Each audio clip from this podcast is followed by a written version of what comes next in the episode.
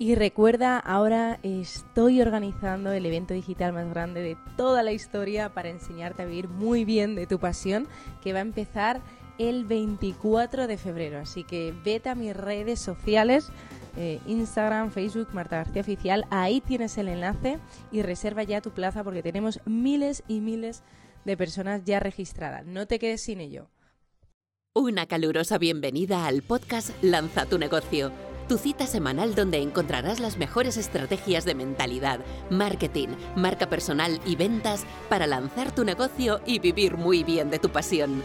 Consigue más recursos gratuitos en www.martagarcía.tv. Estáis escuchando a Marta García.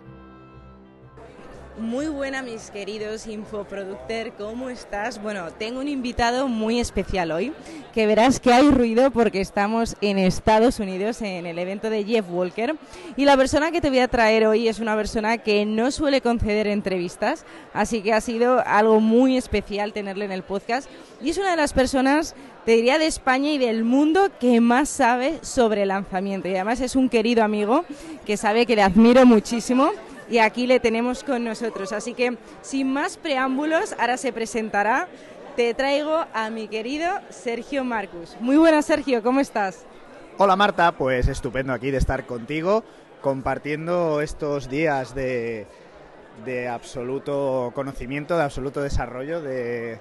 Bueno, al final estamos en la meca de los lanzamientos, ¿no? Eh, LaunchCon es, el evento. Si alguien está interesado realmente en lanzamientos, tiene que estar aquí. Y nosotros dos lo estamos, ¿no, Marta? Absolutamente. Bueno, cuéntanos, para todas las personas que todavía no saben quién es Sergio Marcus, que de hecho creerme que en 2020 todo el mundo se va a enterar, porque hay algo muy gordo entre manos.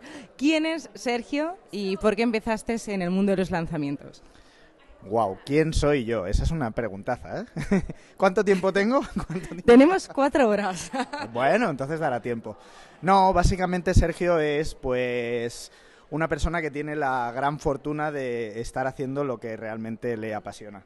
Y, más allá de apasionarme a mí lo que yo hago, tengo la gran fortuna también de ayudar a la gente a vivir de lo que le apasiona a ellos, que es básicamente pues desarrollar sus, sus pasiones, sus expertise, sus conocimientos, sus habilidades, pues todo aquello que a nosotros realmente nos hace feliz, feliz, que realmente haríamos casi sin que nos pagaran, esas cosas que dices, guau, es que esto yo lo haría gratis. No, pues sí, no. tú haz como si lo fueras a hacer gratis, pero es que el la simple voluntad de querer hacerlo gratis va a suponer que te llegue dinero casi sin quererlo. Es que es la magia del, dedicarte a, tus pasiones, ¿no? Exacto, y de ser coherente. Cuéntanos un poquito tu trayectoria profesional, porque sé que estás eh, y siempre has estado muy conectado con el mundo del emprendimiento, pero cuéntanos un poquito cuál ha sido ese viaje para llegar a descubrir tu misión de vida y, y ser el número uno y llegar a posicionarte en esta industria tan compleja y tan competitiva como es el mundo de los lanzamientos? Pues mira, básicamente mi historia es es una historia, es que no tiene ningún encanto especial, ¿sabes? Que la gente normalmente dice, ah, pues yo cuando era joven casi me casi me, me, quedo sin casa y sin nada y me arruiné, ¿no? En mi caso todo me fue estupendamente bien desde el principio. Curiosamente yo tenía una carrera para, para directivo, eh, antes de acabar la carrera ya estaba trabajando en una multinacional con responsabilidad, con cargo. Eh, nada, todo apuntaba que iba a ser un súper directivo. Estaba ahorrando mi dinerito para hacer un, un, PDD en una escuela de negocio de las, de las top de, España y, del mundo, diría. Y pues llegó ese día en el que empiezas a ver el entorno en el que te mueves, ¿no? De, presidentes, CEOs, directores generales. Y dices, joder, pero si esta gente no, no tiene vida. Esta gente... Están muertos en vida. Están muertos en vida, total. Tienen despachos que cuando entras se te cae la baba completamente. Entras y dices, wow, yo quiero trabajar en este despacho con vistas, la última planta de super edificios en la zona más trendy de, de las capitales, ¿no? Pero en realidad luego te paras a pensar y dices, vale, pero esta persona se está meses y meses fuera de casa, lejos de su familia. Esta persona llega a casa y a duras penas le va a dar un besito de buenas noches a sus hijos, que ya estarán dormidos y que no lo ven, vamos, entre de lunes a viernes no lo ven. Y bueno, eso resonó mucho en mí. Tuve mi primera hija y ahí me dije, no, yo no quiero ser directivo, esa es una vida de mierda No, uy, perdón, se pueden decir aquí. Por supuesto. aquí puedes decir todo lo que quieras, vamos. Faltaría más que yo censure a mis invitados. Ah. Pues eso, básicamente me di cuenta de que no es lo que yo quería, y cambié completamente mi mentalidad, pero absolutamente. Y el simple hecho de, de cambiar la mentalidad, pues al final el universo, quieras que no, pues va haciendo las cosas que tú en tu interior quieres que sucedan, ¿no? Las, va, la- las hace aparecer en tu vida de algún modo. Y recuerdo perfectamente el día en el que todo cambió, ¿vale? Porque era el día en el que los mayas decían que era el fin del mundo, ¿vale? Era el 12 de diciembre de... 12, no, 21 de diciembre de 2012, ¿vale? Entonces ese día me echaron de, de, de mi trabajo. Era la crisis, había eres, yo estaba haciendo unas cosas que ya no eran coherentes con el cargo que tenía, porque yo estaba ya pensando en otras cosas. Y sí, me echaron. Yo no tuve el valor de irme y, y me echaron. Y, y nada, y ese día que... Vaya shock, o sea, vaya papelazo, que ahora lo cuentas eh, con mucha tranquilidad, eh, dos hijas, la familia. Tremendo ese momento. Mm, sí y no. Mira, te voy a decir, realmente el momento no me lo esperaba, aunque yo ya estaba desconectado y sabía que acabaría dejándolo en algún tarde o temprano. eh, no esperaba que fuera así. Eh, no esperaba en ese momento, justo era el último día antes de, las vacaciones de Navidad. Y sí fue, en cierta manera fue, fue un shock, mm, pero te aseguro que el shock me duró cinco minutos. En cuanto crucé la puerta de salida de esa oficina, no sabes lo que... Es que no sé ni explicarlo. Lo que yo sentía adentro, sentí libertad. Diría, si tuviera que resumirlo con una palabra, era libertad. Hice una respiración profunda y dije, wow, ahora, es que es el momento. Yo, en realidad, es lo que necesitaba. Es el momento, el mejor momento para hacer lo que realmente quieres hacer. ¿Sabes? Y lo vi clarísimo en ese momento y, y todo lo que era el shock y el vaya palo se transformó en no, es mi momento. Esto me lo ha regalado quien me lo haya regalado y voy a aprovecharlo. Eh, rechacé, evidentemente, por mi posición y los contactos que tenía, me ofrecieron cargos, pero alucinantes. O sea, cargos para ser CEO de compañías, me, me- me querían que fuera a México a levantar el negocio. Bueno, muchísimos cargos de muy bien pagados. Y dije que no a todos. Absolutamente no quería. Sabía que era el momento de coger las riendas de mi vida y de hacer lo que me apetecía. Y lo que me apetecía, desde luego, en ese punto no era para nada vender mis horas a nadie. Nadie. Qué potente. De ese momento, muchas personas que nos escuchan pasan por ahí. Quieren emprender, pero tienen miedo. ¿Qué les dirías a esas personas que están en un trabajo que odian, que se sentían como tú, como yo, cuando era como periodista, que quieren dar el paso, pero todavía no se atreven a dar el último paso para emprender? Pues yo lo que les diría es que no sean tan cobardes como yo fui. Porque yo tendría que haber dejado mi trabajo mucho tiempo antes. Porque ya estaba mentalmente desconectado de mi trabajo. Yo ya estaba pensando en mis negocios online, en mis, estaba haciendo mis primeros pinitos, mis proyectos. eh, pero no tenía el valor de... No, no tuve el valor, no, no es que no tenía, no lo tuve nunca, porque a mí me echaron. Yo nunca fui a despedir a mi jefe, eso tan chulo, tan sexy, que dicen, no, entra al despacho de tu jefe y dile, estás despedido porque estoy harto de trabajar aquí. Eso tendría que haberlo hecho. Eso es una espinita que tengo clavada. Y probablemente esa espinita es la que me dio luego el valor de decir que no a la multitud de trabajos que me entraron. Porque te voy a poner en situación. Yo en 2011 tuve mi segunda hija. Eh, en cuando me echaron a mí, mi mujer estaba en el paro. Es decir, estábamos mi mujer y yo sin trabajo, con dos hijas. Imagínate el panorama. Y claro, la gente cuando yo le decía que estaba diciendo que no a trabajos en los que me pagaban, pues yo qué sé, en la época a lo mejor eran 60, 70, 80 mil euros al año, pues me decían que estaba como una puta cabra, que qué estaba haciendo con mi vida, que no sabía. Y, te prometo, te prometo que yo sentía que nunca en la vida había tenido tanto control como tenía en ese momento. Y cuando mi mujer me decía, ¿tú estás seguro? Yo le decía, está todo controlado, de verdad, confía. Y tengo la suerte de que siempre confío. Si no hubiera sido bastante más difícil. Entonces, consejo que tengo que dar, uno y primero, eh, confía en ti. Confía en ti. Si, si realmente crees que puedes llegar a hacer algo, eh, solo tienes que decidir hacerlo, tomar la decisión de sí, voy a hacerlo, punto. Y nada me va a desviar de ese propósito. Y eso es fundamental. Y, y a partir de ahí, todo lo demás se construye solo, todo llega. de todo se sale en realidad. Parece, parecía un momento muy, muy, muy bajo en mi, en mi vida, porque la situación era desde fuera, pues peor no podía ser casi. Pero para mí ese año, ese año que estuve, digamos, reorganizando mi vida, te puedo decir que ha sido el, año de más crecimiento y mejor de toda mi vida. Nunca me he sentido tan bien. Wow, vaya historia, Sergio, que, mm, que te aprecio y somos amigos de, hace tiempo y estoy descubriendo cosas de ti que no sabía. Madre mía, wow, qué potente. ¿Cómo llegas una vez que tomas la decisión, dice yo me hago eh, el dueño de mi vida, que yo lo sentí también y es uno de los momentos más increíbles y más potentes y de verdad, oh, querido Infoproductor, tienes que vivirlo. ¿Cómo llegas a decir, vale, el mundo online es muy amplio? A especializarte en lanzamientos. ¿Por qué elegiste esa parte del marketing? En realidad, eh, todo me llevó un poco hacia allí, ¿no? Todo me llevó un poco hacia, ese, hacia esa especialidad, ¿no?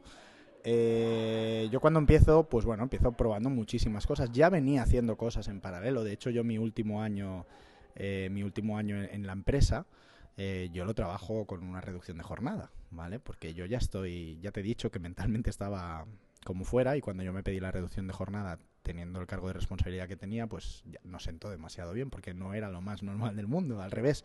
Los directivos hacen 12 horas, no piden hacer 4, ¿sabes? Pero yo ya estaba indagando mis cositas, entonces eh, realmente es que lo he hecho casi todo online.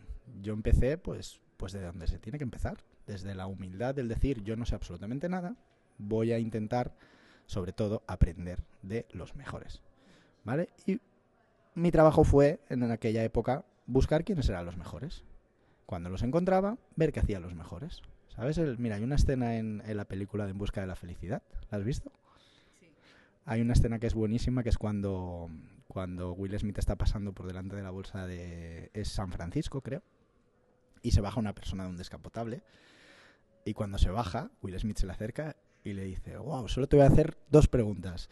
¿Qué haces y cómo lo haces? ¿Sabes? Y un poco esas dos preguntas son las que guiaban ese momento de mi vida. O sea, encontrar esa gente que yo, con la que yo que, a la que yo quería parecerme y saber qué hacía y cómo lo hacía. Y básicamente fue eso y poco a poco pues fui, fui haciendo un poco de todo, haciendo todo. Eh, mi carrera profesional y mis conocimientos pues me, derivaron a ir dedicándome más a tema estratégico, a externalizar, externalizar direcciones de marketing para startups, empresas, les llevaba un poco todo, hacía un poco de todo en esa época. Pero poco a poco fue virando todo al tema más estratégico y sobre todo a nivel de proyectos personales. Eh, todo lo que es negocio online eh, individual, pues apuntaba más a todo el tema de formación online, cursos, comunidades, eh, monetización de comunidades. Y ahí es donde empezó a, a surgir todo el movimiento infoproductor y demás. ¿Vale? Entonces, eh, pues realmente lo de los lanzamientos fue, yo ya había estado haciendo lanzamientos a un determinado nivel. Sí, perdona Marta, dime. Para alguno que me ve con ganas de, para alguna persona que no sepa qué es un lanzamiento, claro, es que estamos tan obsesionados con este mundo del marketing, eh, lo conocemos, pero si alguna persona que nos escucha no sabe lo que es un lanzamiento, primero vamos a poner un contexto, ¿qué es un lanzamiento y para qué sirve? Vale, mira, te, explico el, punto final del cómo decido dedicarme 100% a lanzamientos y entenderás el, qué es un lanzamiento. Como yo había hecho todo esto a nivel de marketing, yo un día me acerco a, las oficinas de Hotmart, ¿vale? Que son una plataforma especializada en infoproductos, venta de infoproductos y demás. Y hablo con, con mi queridísima Mayra Garrido, y, hablando con ella, pues Mayra me dice, oye, es que tú, con todo lo que has hecho, la experiencia que tienes y lo que sabes, eh, tú tienes que montar una agencia de lanzamientos. Y yo, claro, le digo, Mayra, ¿qué es una agencia de lanzamientos? Porque eso no existía en España. Entonces ella me explica que eso es un modelo que en Brasil está funcionando muy bien y que básicamente lo que consiste es en que la gente que tenemos conocimientos de marketing general, de todo, ayudamos a gente que tiene pasiones y, y en, determinados ámbitos de, pues, de la vida o de, o de, la, de la carrera profesional de, de, cada cual. Y ellos ponen la parte educativa y tú pones la parte de marketing. Entonces, ¿qué es un lanzamiento? Un lanzamiento realmente es, para mí era unir todos los puntos, ¿sabes? El famoso eh, linking the dots de Steve Jobs. Pues era eso, era unir todos los puntos de todo lo que yo había venido haciendo a lo largo de todos esos años, eh, digamos, de libertad, ¿vale? Y era juntarlos como todo en, un, en un momento muy puntual, en, un, en una campaña muy estratégica y muy determinada, que es un lanzamiento, que al fin y al cabo eh, lo que es, yo siempre llamo a los lanzamientos, para mí son la Fórmula 1 del marketing digital. ¿vale? Esa es la frase que más me gusta usar porque creo que es muy evidente de lo que viene a ser. Es como la expresión de la máxima eficiencia en todo lo que son las diferentes técnicas y herramientas del marketing digital, orientadas, puestas todas a la vez, en un momento muy corto del tiempo y orientadas únicamente a un objetivo, y es vender, vender y vender. Eso es un lanzamiento, al fin y al cabo. Es coger una atracción impresionante en un, en un periodo de tiempo muy corto, usando pues las mejores técnicas que existen de, marketing y de venta online en general. Estamos hablando que cuando Sergio y yo hemos hecho ya varios viajes eh, con grupos también de españoles que han venido, estuvimos en septiembre en Brasil en un evento maravilloso que organiza Hotmart y vimos casos como personas, eh, Mario Vergara, 100 millones de dólares al año, Erico Rocha, gran infoproductor, el número uno en Brasil, más de 30 millones también al año. O sea, el poder de los lanzamientos es enorme. Eh, hay muchos tipos de lanzamientos. Cuéntanos un poco cuál es el más típico y el que mejor puede funcionar o funciona en el mercado en español. Bueno, realmente sería muy atrevido el decir cuál es el que mejor funciona en el mercado español, porque como bien sabes, eh, el mercado español está empezando a crecer, empezando a coger velocidad. El camino que nos queda por recorrer es absolutamente gigantesco. Para que te hagas una idea, el año pasado se vendieron alrededor de mil millones de euros en infoproductos en Brasil. ¿Vale? Mil millones en Brasil. Nosotros en España Mm, no tengo datos muy exactos, pero me atrevería... No España, perdón, mercado hispano. Eh, me atrevería a decir que a lo mejor el año pasado que allí vendieron mil millones, nosotros aquí a duras penas llegaríamos a 100 millones sumados. ¿Vale? O sea, el, y el mercado hispano, muy relevante también este dato, eh, se dice que puede duplicar o incluso triplicar al mercado brasileño. Estamos hablando de una facturación estimada de 3.000 millones, 2.000, 3.000 millones de euros. Eso va a pasar en los próximos dos años quizá, no mucho más. Estamos yendo. siempre se ha dicho que vamos unos tres años por detrás de Brasil, pero lo cierto es que estamos creciendo mucho más rápido de lo que creció Brasil. Entonces, podría ser que 2020 ya fuera un año de, de llegar a los mil millones de ventas de infoproductos en el mercado español.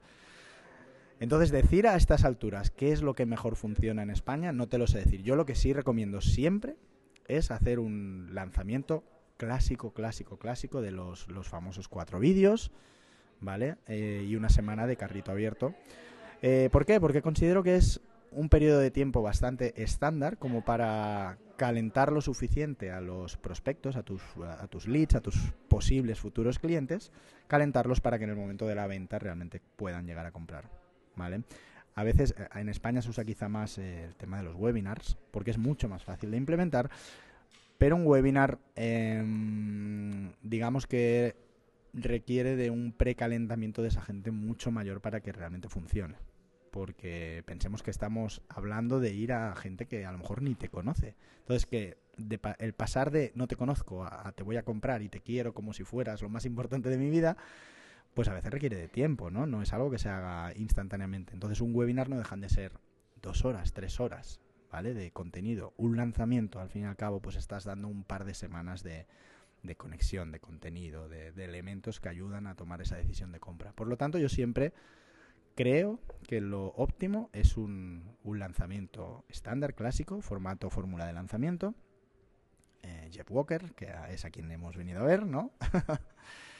y, y, a partir de ahí, pues evidentemente hay que ir adaptando, hay que ir leyendo lo que te dice el lanzamiento para entender si tu público, pues a lo mejor no precisa de tantísimo contenido y te puede comprar antes, o a lo mejor incluso tu público es más lento y requieres pues de ir incorporando otro tipo de elementos estratégicos a tu lanzamiento para que los, resultados mejoren, ¿no? Pero es un, es un lanzamiento al final es un, un ente vivo, hay que escucharlo, ver qué te dice y actuar en consecuencia.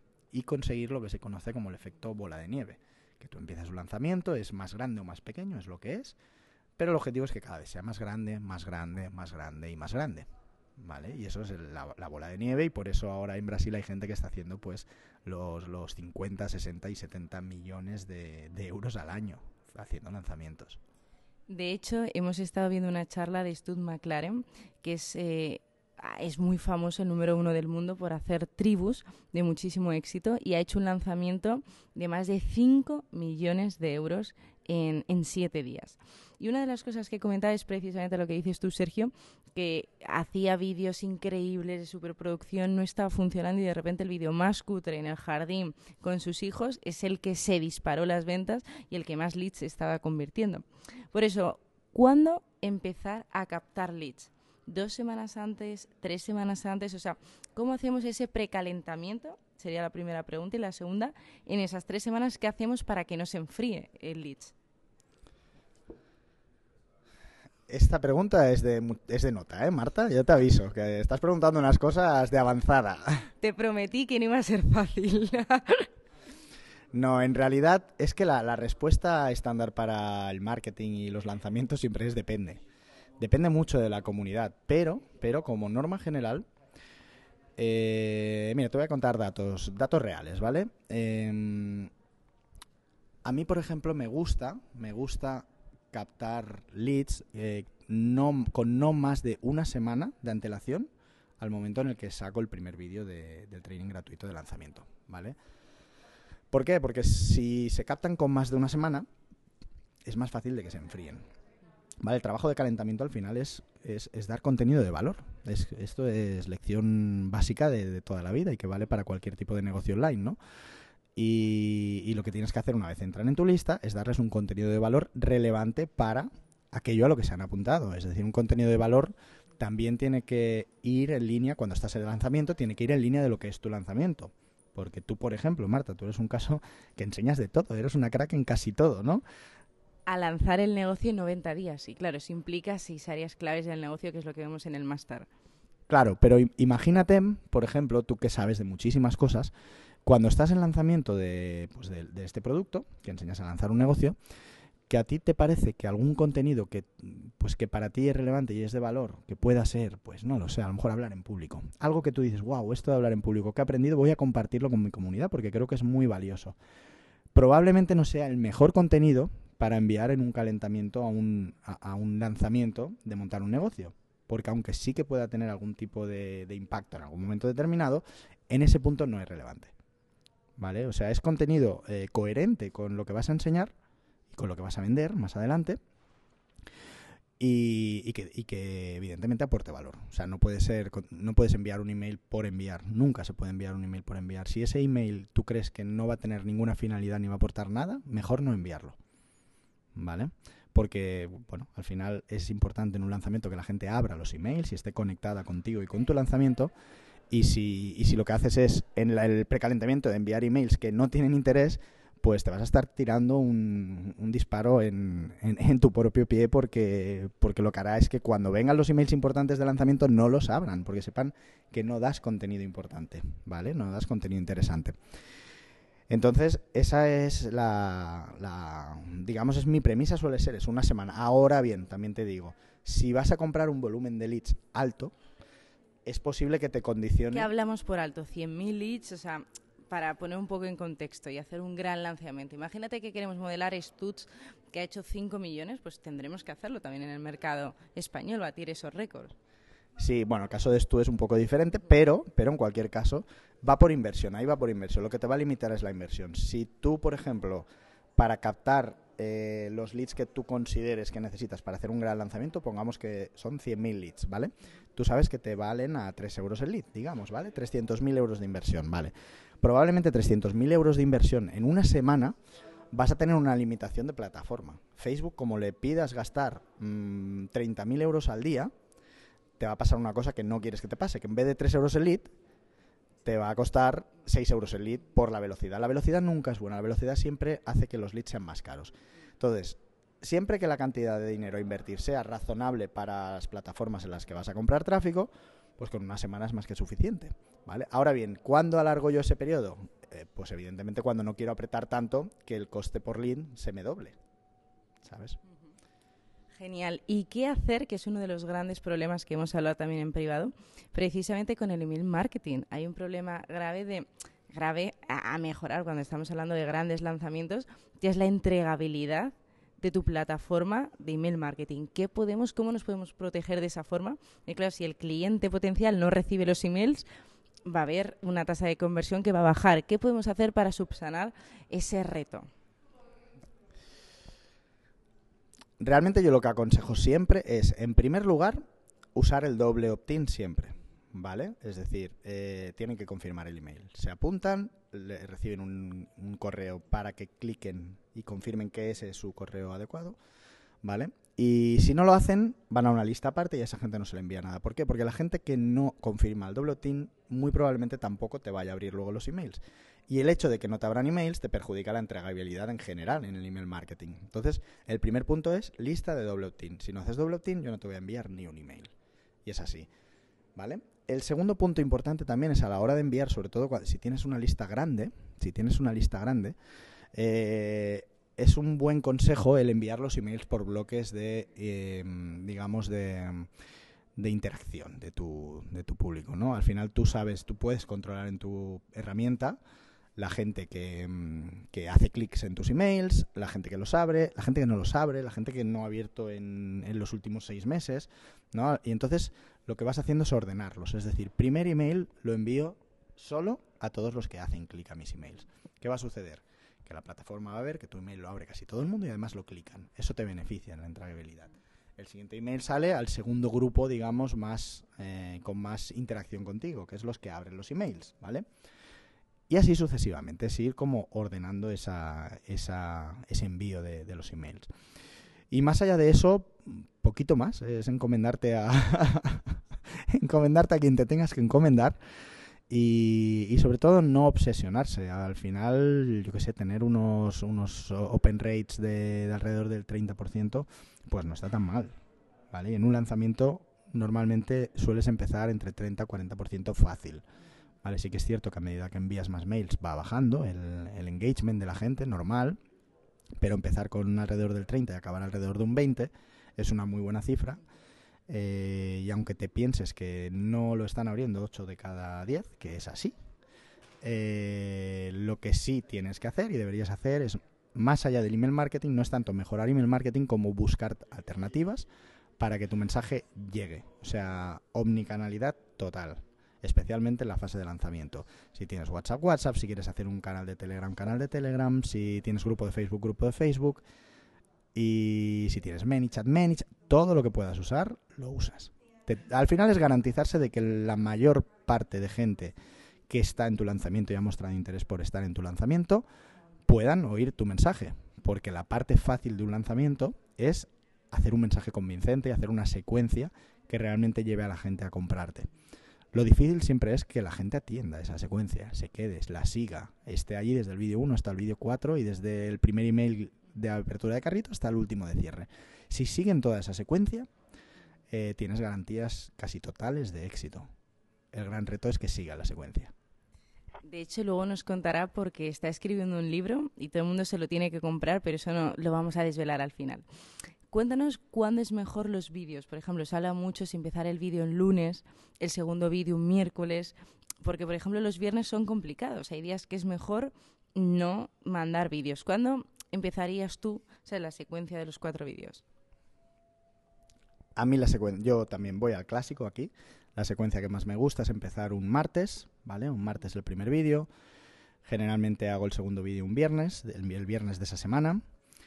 Pero viernes tiene fama de que es muy puñetero. De hecho, mm, yo, por ejemplo, en YouTube el viernes es un día malo para publicar. Me funciona mejor miércoles, jueves, igual que los webinars en directo. Me ha sorprendido, Sergio, porque dices un viernes.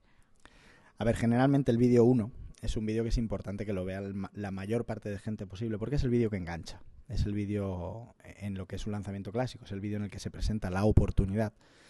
Entonces, si tú la oportunidad la vendes bien, el que vea el vídeo 1 eh, vamos, casi con toda seguridad va a haber el vídeo 2, el 3 y el 4, ¿vale? A no ser que esos otros vídeos eh, sean muy malos, que no sería el caso. Pero el vídeo 1 se dejan siempre más días para que la gente lo consuma, de verdad, ¿vale? Entonces, ¿el por qué el viernes? No tiene una explicación concreta de por qué el viernes sucede esto. Es simplemente porque hay que dar espacio a vídeo 1 y la gente que tiene interés en vídeo 1, salga el viernes o salga cuando salga, lo va a consumir el vídeo 2 probablemente. Luego el vídeo 2 también es un vídeo importante y por lo tanto tener también el fin de semana, que en el mundo en el que vivimos la gente no vive tan bien como nosotros dos, Marta, no son libres, tienen lifestyle, tienen sus horarios, la gente suele tener un trabajo, un horario y de lunes a viernes pues suelen ir más apretados a nivel de, tiempo, ¿no? Y, y probablemente pues aprovechan el fin de semana para ponerse al día de estas cosas que les interesan precisamente para escapar de esa vida que solo les deja el fin de semana, ¿no? Para para hacer las cosas que les gustan. Entonces, por eso el viernes es, un, es un momento que, para vídeo 2 no está nada mal. ¿vale? Desde luego, la estadística dice que funciona y por lo tanto, mientras funcione, no hay por qué cambiarlo. Luego, por seguir con la estructura, el vídeo 3 ya se saca el martes de la semana siguiente. Y el último vídeo, vídeo 4, en el que abres ya carrito para que puedan comprar tu programa, eh, suelo hacerlo el jueves. O sea, son dos semanas de contenido ¿vale? La primera semana, para resumir, martes y viernes, y la segunda semana, martes y jueves. Y entonces ahí abres carrito y el carrito suele estar abierto siete días. ¿Por qué el vídeo 2 no ponerlo mejor en lugar de viernes, jueves? ¿Consideras que estaría muy... Me han sorprendido en tu secuencia clásica que comentas que el vídeo 2 no sea en jueves y que, por ejemplo, el vídeo 3 empezara en lunes. ¿Sabes? Para abrir carrito... O sea, ¿por qué, ¿por qué esa estructura de viernes en el vídeo 2, vídeo 3? Eh, realmente no hay una explicación. Tú puedes probar, a lo mejor para tu comunidad el jueves es mejor día que el viernes. Eh, a mí intuitivamente eh, los lunes no me, gustan bastante menos, ¿vale? Los lunes sí que me gustan bastante menos que los viernes. Los viernes es un día, piensa. Yo intento pensar en, en mi otra vida, ¿vale? Y los viernes era un día que en la oficina, especialmente ya a última hora, cuando está a punto de llegar la hora de marcharte de fin de semana, ¿Qué haces? Vas a ver tu email, a ver qué hay de emails. Es un día como más entretenido, o sea, estás más desconectado mentalmente porque ya estás en modo fin de semana. El lunes eso no sucede. Entonces prefiero un vídeo 2 el, viernes que un vídeo 3 un lunes. Porque además si te vas a un jueves de vídeo 2, eh, esperar hasta el siguiente martes son demasiados días. Ahí sí que son demasiados días. Y la gente no puedes hacerla esperar demasiado porque tiende a desconectarse. Tenemos mil cosas, mil historias, cada día recibimos 50 correos cada uno. Entonces tú tienes que mantenerlos ahí en tu lanzamiento como sea y, no puedes dejarlos 5 o 6 días sin contenido, de ninguna manera.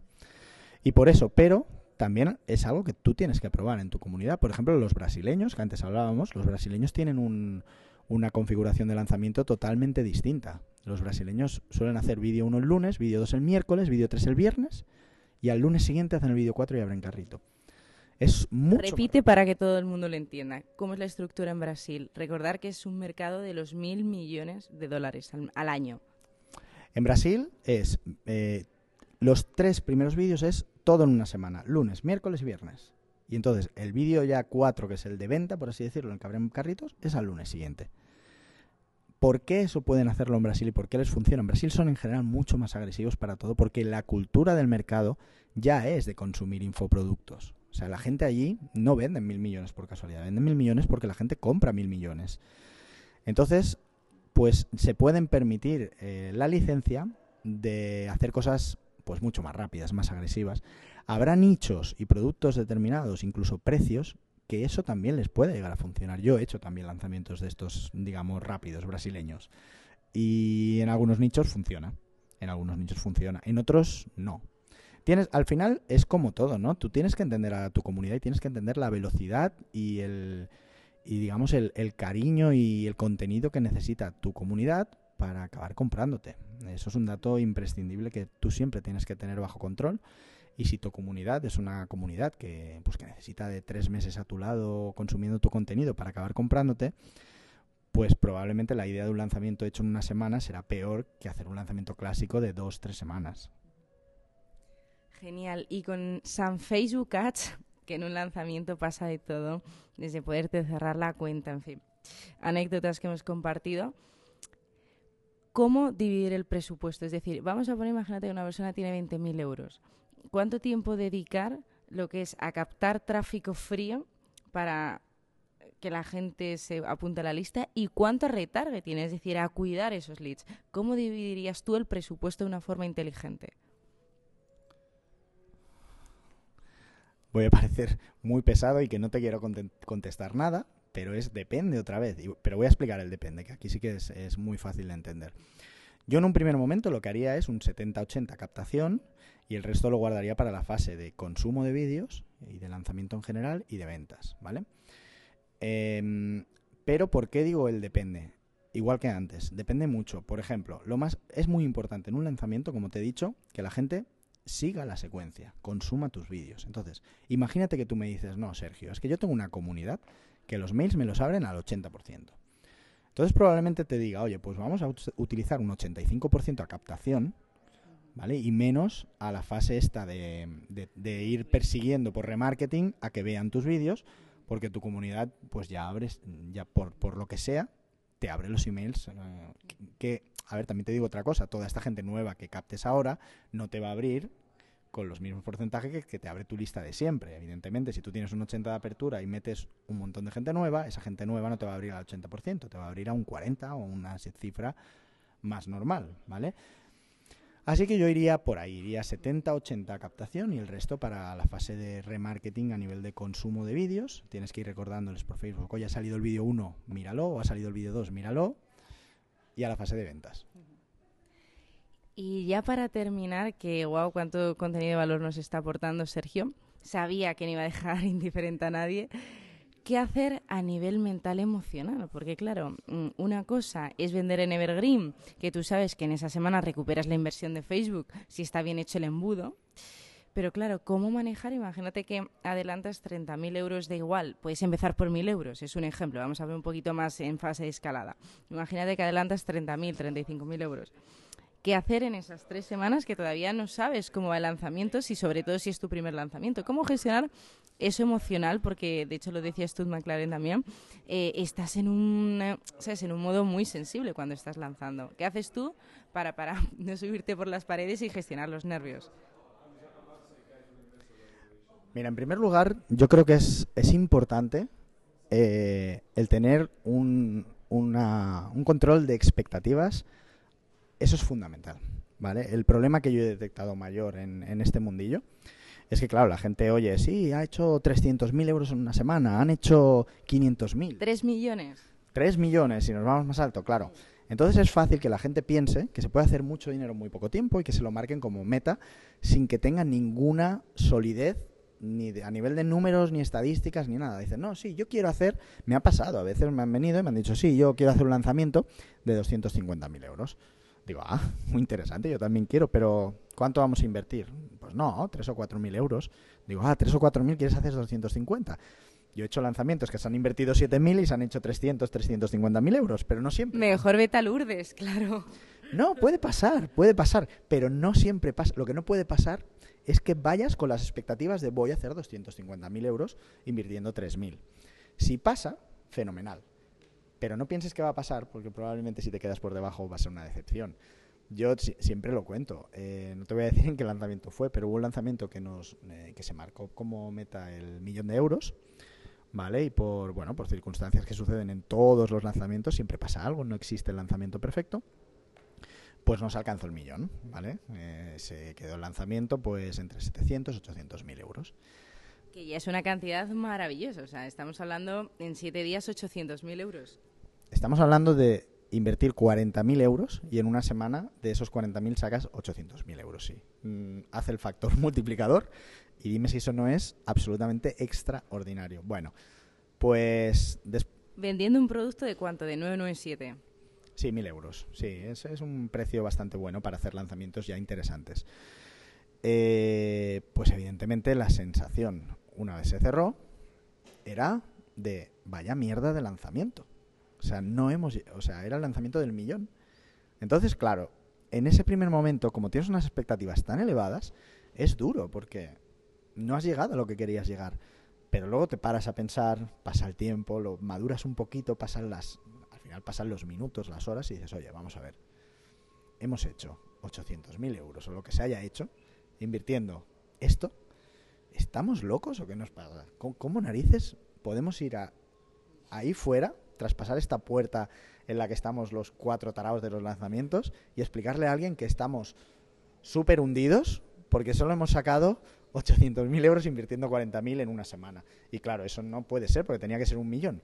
O sea, es que no es racional. Realmente pasa, suceden cosas en este mundo que no son racionales, que se escapan a, a cualquier matemática, a cualquier sentido común.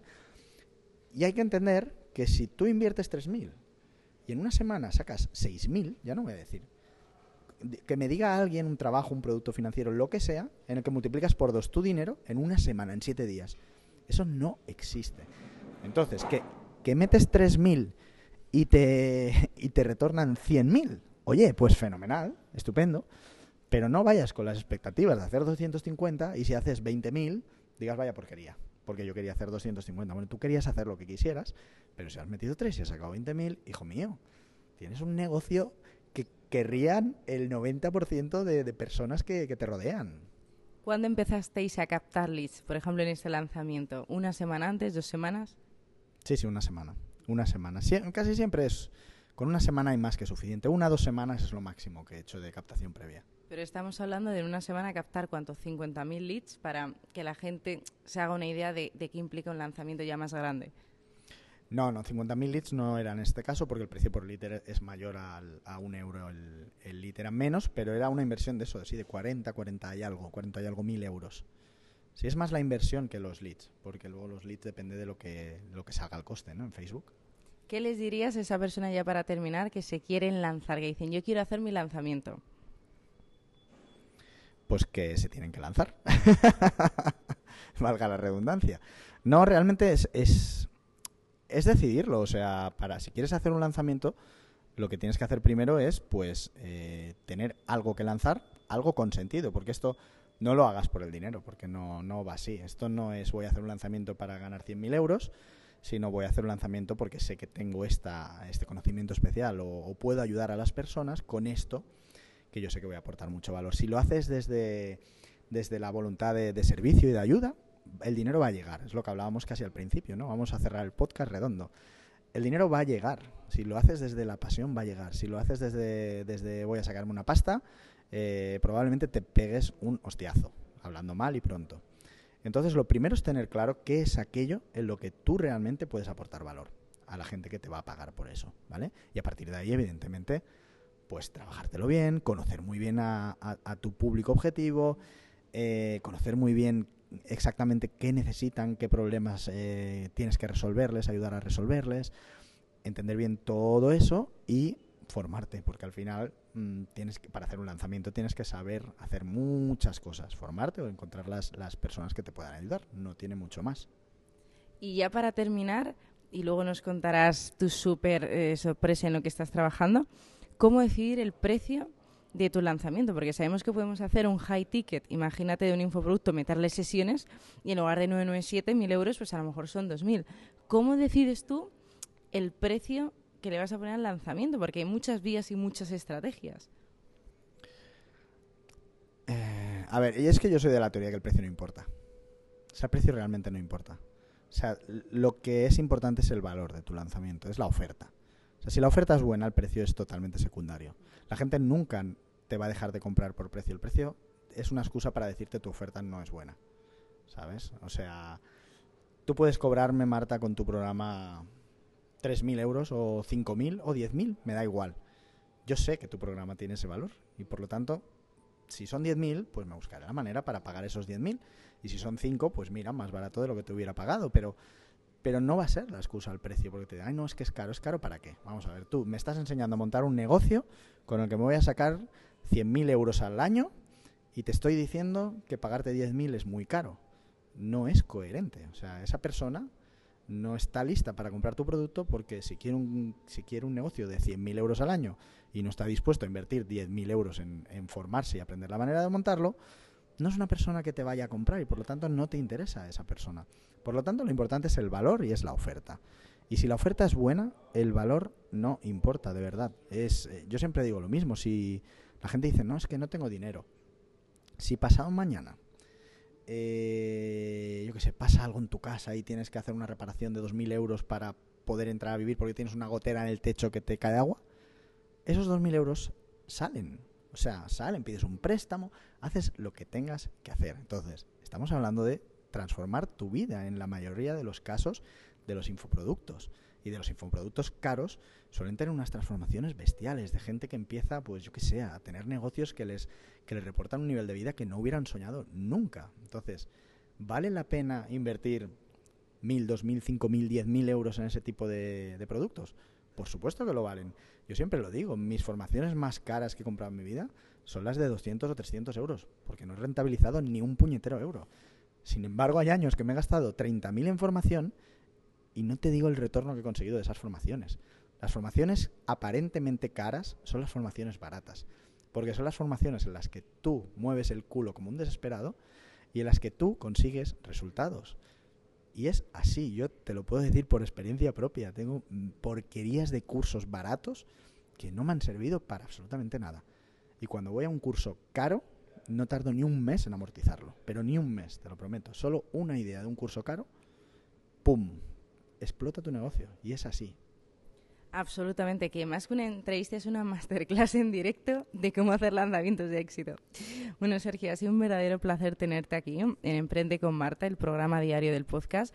Dinos, por favor, que sé que estás haciendo algo increíble, estás teniendo un proyecto que me siento súper orgullosa de ti, te lo quería decir públicamente, y cuéntanos cuál es ese proyecto que va a ver muy pronto la luz el próximo año, en 2020.